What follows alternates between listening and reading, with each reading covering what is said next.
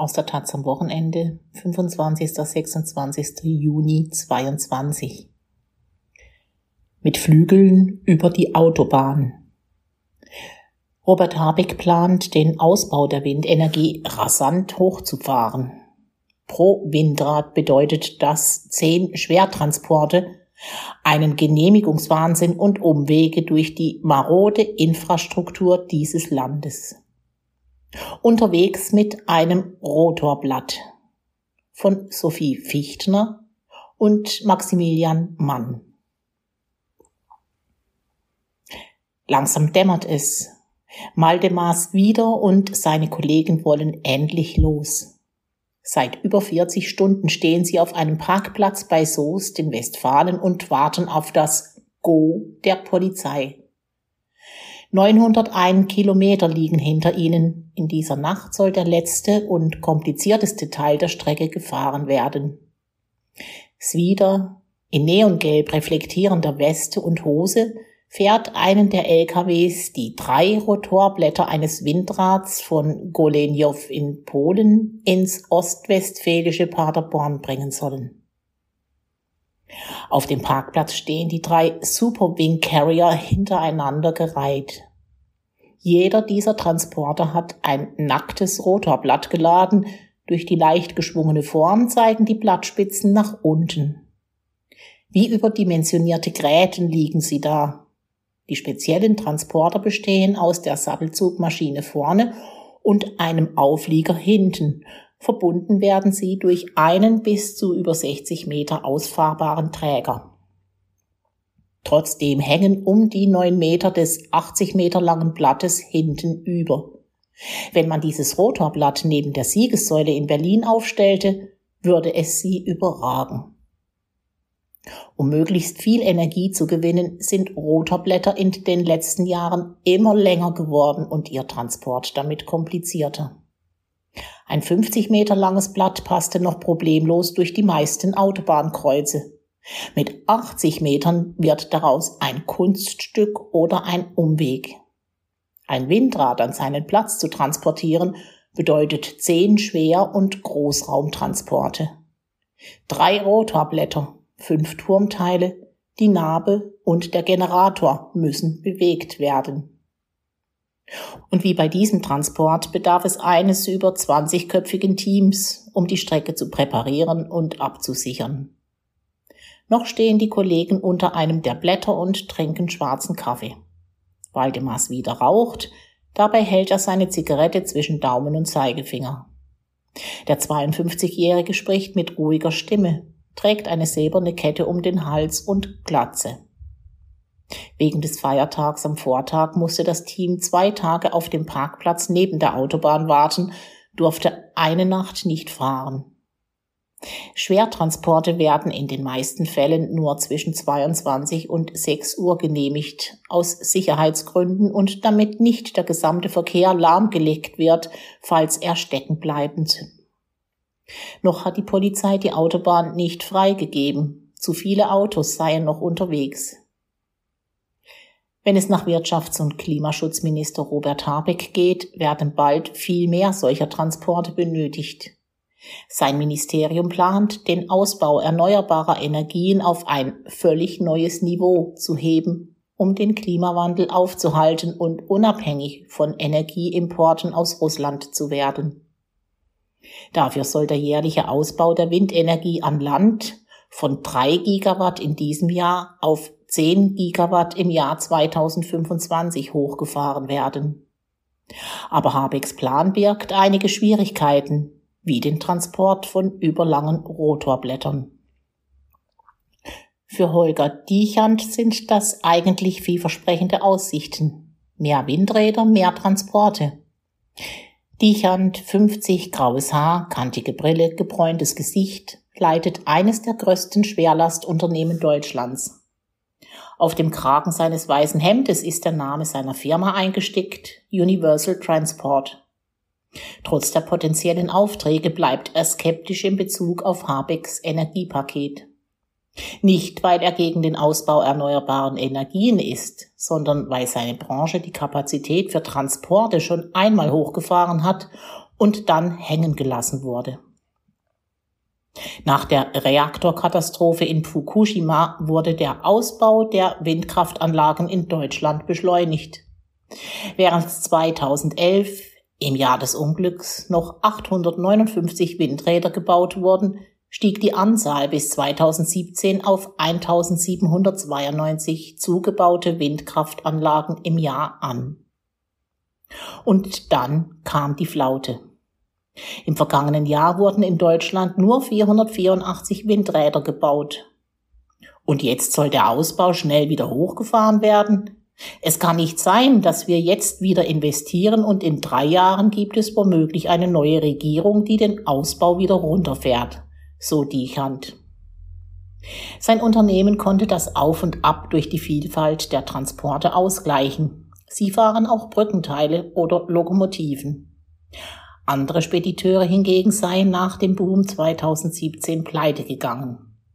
Wir werden das nicht mehr blauäugig mitmachen können, sagt Diechand, und unsere Kollegen übrigens auch nicht.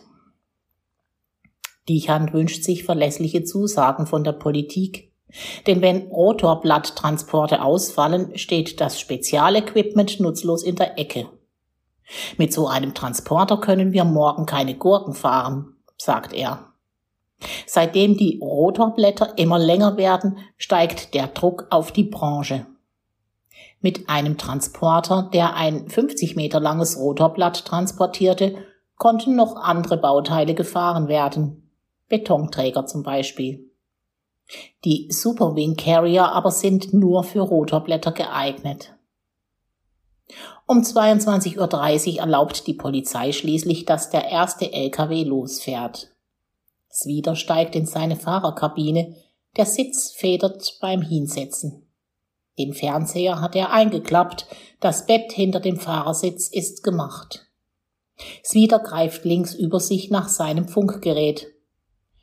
Wir können los, gibt er seinem Begleitfahrer Winnie Bange Bescheid.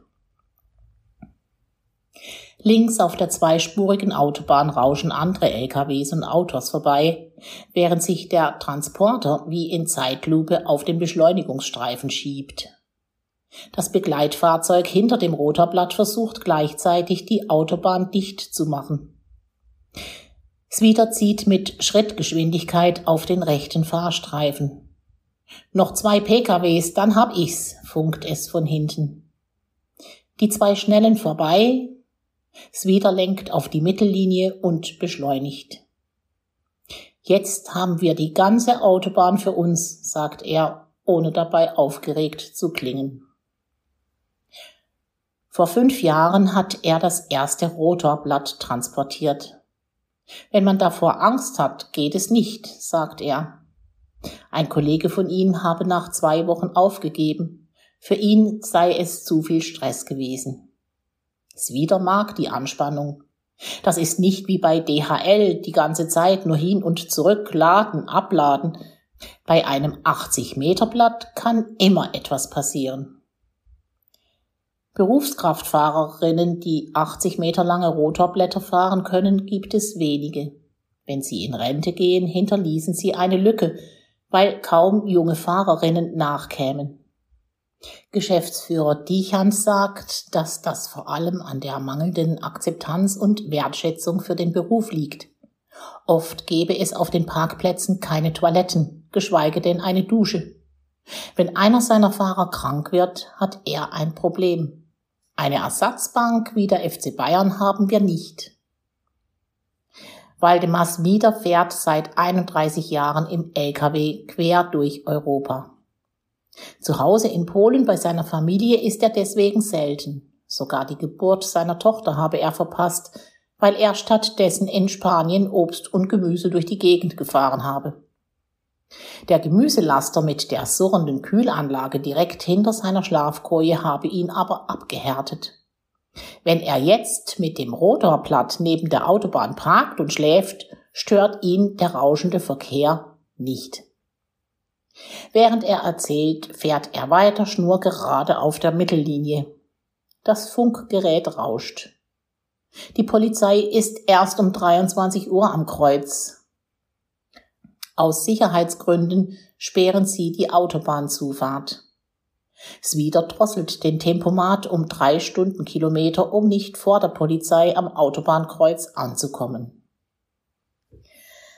Bevor es wieder mit dem Rotorblatt losfahren konnte, wurde der Transport rund vier Monate lang vorbereitet.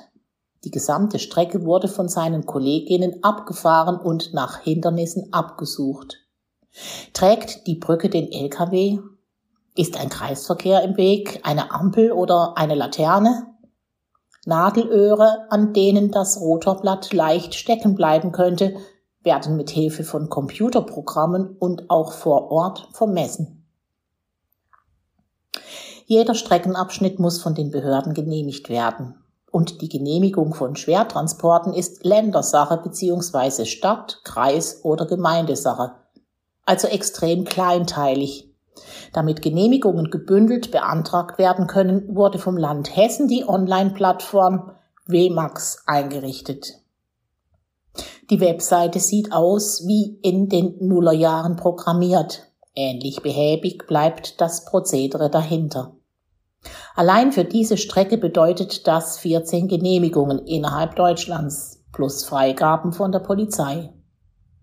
Auf der einen Behörde ist einer krank, ein anderer im Urlaub und schon bleibt die Genehmigung liegen, so Dechant.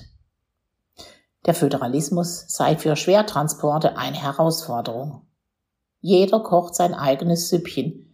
Der eine macht hier eine Auflage mehr, der andere besteht plötzlich auf zwei Begleitfahrzeugen statt einem. Wenn in den nächsten Jahren wie geplant mehr Windräder gebaut werden sollen, glaubt Diechand, werden die Genehmigungsbehörden überlastet sein. Auch 2017 habe es bereits einen Rückstau bei der Genehmigung von Schwertransporten gegeben. Damals habe er auch keine Transporte von Eisenbahnwaggons genehmigt bekommen, weil die unter zig Anträgen für Windradteile begraben gelegen hätten. Die ganze Branche sei 2017 gelähmt gewesen. Für die Genehmigung dieser drei Rotorblätter haben die Behörden etwa drei Monate benötigt. Und der Turboausbau der Windkraft hat noch gar nicht begonnen. Probleme bereitet auch die marode Infrastruktur. Zahlreiche Brücken halten keine Schwertransporte aus oder sind zu tief. Autobahnauffahrten sind zu eng und die Parkplatzsituation für LKWs ist generell bescheiden. Die neuerdings gesperrte A45 von Dortmund nach Aschaffenburg ist schon seit zehn Jahren nicht mehr auf unserer Landkarte zu finden, scherzt Holger Dechant. Schwertransporte durften die baufällige Strecke seit Jahren nicht befahren. Weil die A45 nicht die einzige unbefahrbare Straße ist, entstehen viele Umwege. Wenn man sich den Streckenverlauf dieses Transports auf einer Karte anschaut, versteht man das Dilemma sofort. Über Stettin nach Berlin, weiter nach Hamburg, dann südlich nach Dortmund und endlich Richtung Paderborn. Anstatt die direkten 616 Kilometer fahren zu können, müssen die Rotorblätter 970 Kilometer im Zickzackkurs zurücklegen. Gut ein Drittel mehr Strecke, wodurch der Transport unnötig teuer und ökologischer wird. Und dieser Umweg ist noch harmlos verglichen mit einem Transport von Golenjow nach Prenzlau, den Dichans Firma letztens durchgeführt hat. Rund 1200 Kilometer mussten sie fahren, obwohl nur 85 Kilometer zwischen den Städten liegen. Waldemars wieder zieht noch einmal an seiner Zigarette, als er auf die Autobahnabfahrt rollt und abbremst. Okay, Winnie, Leitplanke links, Leitplanke rechts, aber nur kurz, informiert er seinen Begleitfahrer. Neben der Straße liegen die Leitpfosten abmontiert im Gras. Zentimeter für Zentimeter lenkt er den LKW in die Kurve, prüft in den sechs Seitenspiegeln, wie viel Platz noch bleibt. Er fährt so nah wie möglich an der linken Leitplanke entlang. Swiders langsames Vortasten wird von einer verbalen warmen Dusche durch das Funkgerät begleitet. Sehr schön, weiter so, gut so. Oder alles schick, alles schick als würde er einem Pferd im Parcours gut zureden. Die gesamte Strecke wird zwar vorher vermessen, Aber ob das Rotorblatt am Ende wirklich um die Kurve passt, steht erst in dem Moment fest. Swider erinnert sich an einen Transport in Polen, bei dem er auf einer Landstraße stecken geblieben war. Mehrere Stunden mussten sie warten, bis etwa 40 Bäume gefällt worden waren, die den Weg versperrt hatten. Bäume sind in der Schwertransportbranche generell ein leidiges Thema. Wenn Vögel in einem Baum nisten, aber ein Baumschnitt nötig wäre, damit das Rotorblatt nicht zerkratzt, kann sich der ganze Transport verzögern. Da viele Windparks in Wäldern liegen, tritt das Problem häufiger auf. Die letzte Meile beginnt, das Stück von der Autobahn bis zum Aufstellort. Swider lenkt den LKW auf einen begrünten Kreisverkehr zu. In die Mitte des Kreises wurde eine breite Spur gemäht und mit Metallplatten bedeckt. So kann das Rotorblatt, ohne in die Kurve gehen zu müssen, weiter geradeaus fahren. Bei diesem Kreisel funktioniert das problemlos. Aber wenn eine Gemeinde ihren Kreisverkehr mit einem steinernen Springbrunnen verziert, versperrt sie damit eventuell den Weg eines Rotorblatts. Dann heißt es wieder Umwege fahren. Auf der Landstraße blinkt der schwarze Himmel immer wieder rot von den vielen Windrädern, die in dieser Region bereits gebaut wurden. Ob er manchmal an einem Rad vorbeifährt und sich erinnert, es gefahren zu haben? Oft antwortet's wieder und nickt. Unterwegs zwischen den Etappenzielen gibt es für Swider und seine Kollegen meistens keine Möglichkeit, eine Pause einzulegen. Sie passen mit ihren überlangen LKWs nur auf die wenigsten Parkplätze. Pipi-Pause? Fehlanzeige. Da hilft nur einhalten oder andere Lösungen finden. Wenn Sie dann morgens um fünf oder sechs auf den vorgesehenen Rastplatz fahren, wird es oft brenzlig. Durch den Parkplatzmangel wissen sich Lkw-Fahrerinnen nicht zu helfen, parken Konserven und Baustofftransporter oft auf der Schwerlastspur und blockieren sie damit. Dann ragt das Rotorblatt auf die Autobahn hinaus und nachfahrende Autos rechnen nicht mit dem plötzlichen Stau.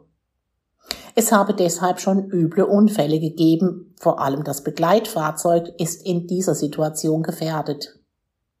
Und wenn bald noch mehr Rotorblätter und Turmteile unterwegs sind, werden die Parkplätze noch knapper. Trotz der Probleme ist es Holger Dechand wichtig, die Klimawende nicht zu blockieren. Wir müssen uns alle an einen Tisch setzen, Politik, Verlader und Spediteure.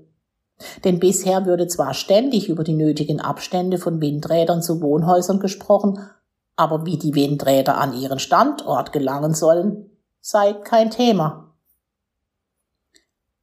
Waldemars wieder rollt auf die letzte Kreuzung vor dem Abladeplatz zu, die Polizei und Begleitfahrzeuge bereits abgesperrt haben.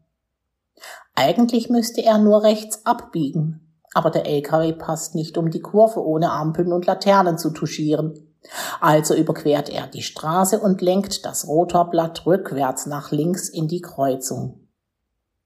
Bange steigt aus dem Begleitfahrzeug aus, um den Transporter über die Kreuzung zu lotsen. Er steht mit Stirnlampe und einer Fernbedienung in der Nacht und steuert die hinteren Räder nach. Gleichzeitig beschreibt er es wieder über Funk die Position der Achsen und Räder. Zweimal muss die Blattspitze möglichst behutsam über die erhöhte Mittelinsel der Kreuzung gefahren werden. Die Achsen fahren auf die Bordsteinkante. Bange funkt wieder. Jawohl, weiter. Und alle Achsen unten, Du kannst gerade ziehen.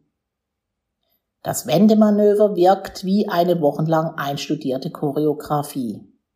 Vor, zurück, drehen, weiter drehen, vor.